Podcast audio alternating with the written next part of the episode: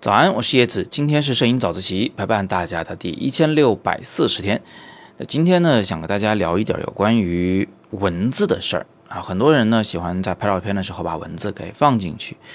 嗯，我最近有一位学员啊，他是在北京跟我学摄影，他正在做这个有关符号的练习，他去拍了很多很多的文字，拿这个来给我交作业。我就跟他讲，这个不对的啊，我们每张照片里面都有文字，都有汉字。这个实在是有点怪，在大部分情况下，我不建议大家这样做。在图片里主要靠文字来叙事，主要有以下几个原因。第一个呢，是我们创作的归根结底还是一个摄影作品，那它的主要信息要通过图形来展示，而不是通过图形里的那个文字，比如说一个横幅、一个标语来展示。所以，嗯，这个本末不能倒置。第二个原因呢，是文字这个东西啊，实在是很醒目。比如说你拍了一老大爷，这老大爷身后他有几个字，那其实看照片的人他很容易分心，就是去把注意力放在后边那几个字上，他要去理解那几个字的意思，然后再试图去找这几个字跟老大爷之间的关系，搞来搞去一个一团乱，就主角就变得不是那么明确了。所以，即便图片中有这个文字的存在啊，它最好也是显而易见的配角啊，它千万不能太大、太鲜艳。啊，太夺目。第三个原因呢是文字这个东西呢，如果你看懂了它，呃，它会给你一个想象的局限，就是等于他把事儿都说完了啊。比如这里有两个字“危险”，就说完了，这个照片要表达的就是危险。或者这里有两个字“幸福”，啊，这刚好前面一个妈妈牵着一个小孩从那走过，感觉好像是点题了。你这不叫点题，你这个叫剧透。啊，这观众还没有开始展开自己的想象，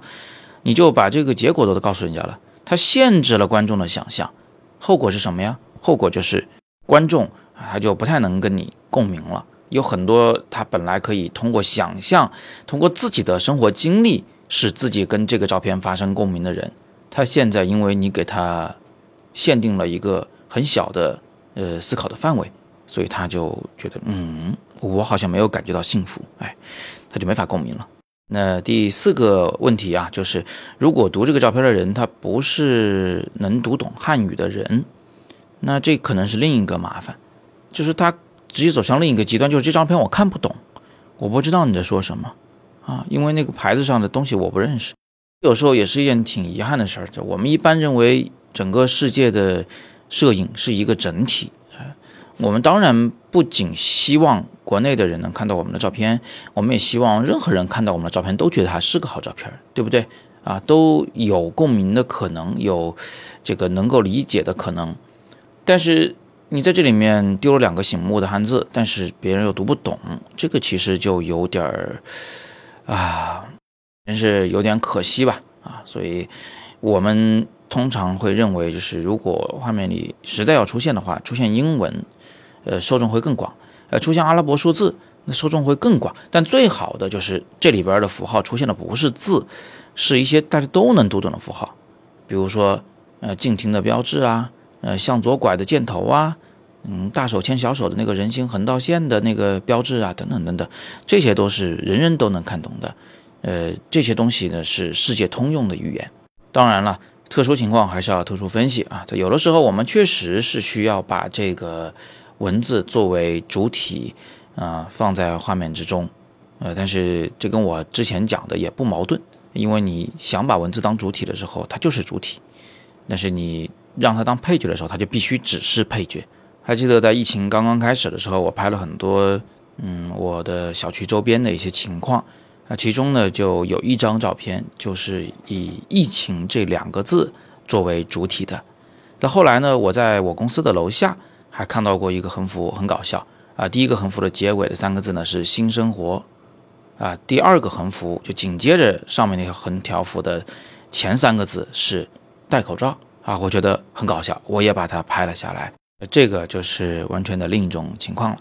好吧？今天我们就简单的先聊这么多。呃，通过今天的早自习呢，大家至少知道了一点，就文字这个事儿啊，我们得认真对待，而要不要把它拍进画面来，是要经过思考的。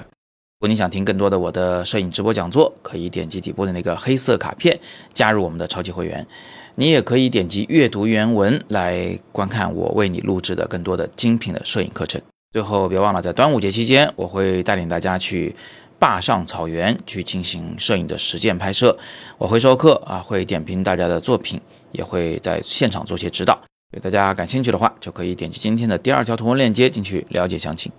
今天是摄影早自习陪伴大家的第一千六百四十天，我是叶子，每天早上六点半，微信公众号“摄影早自习”，不见不散。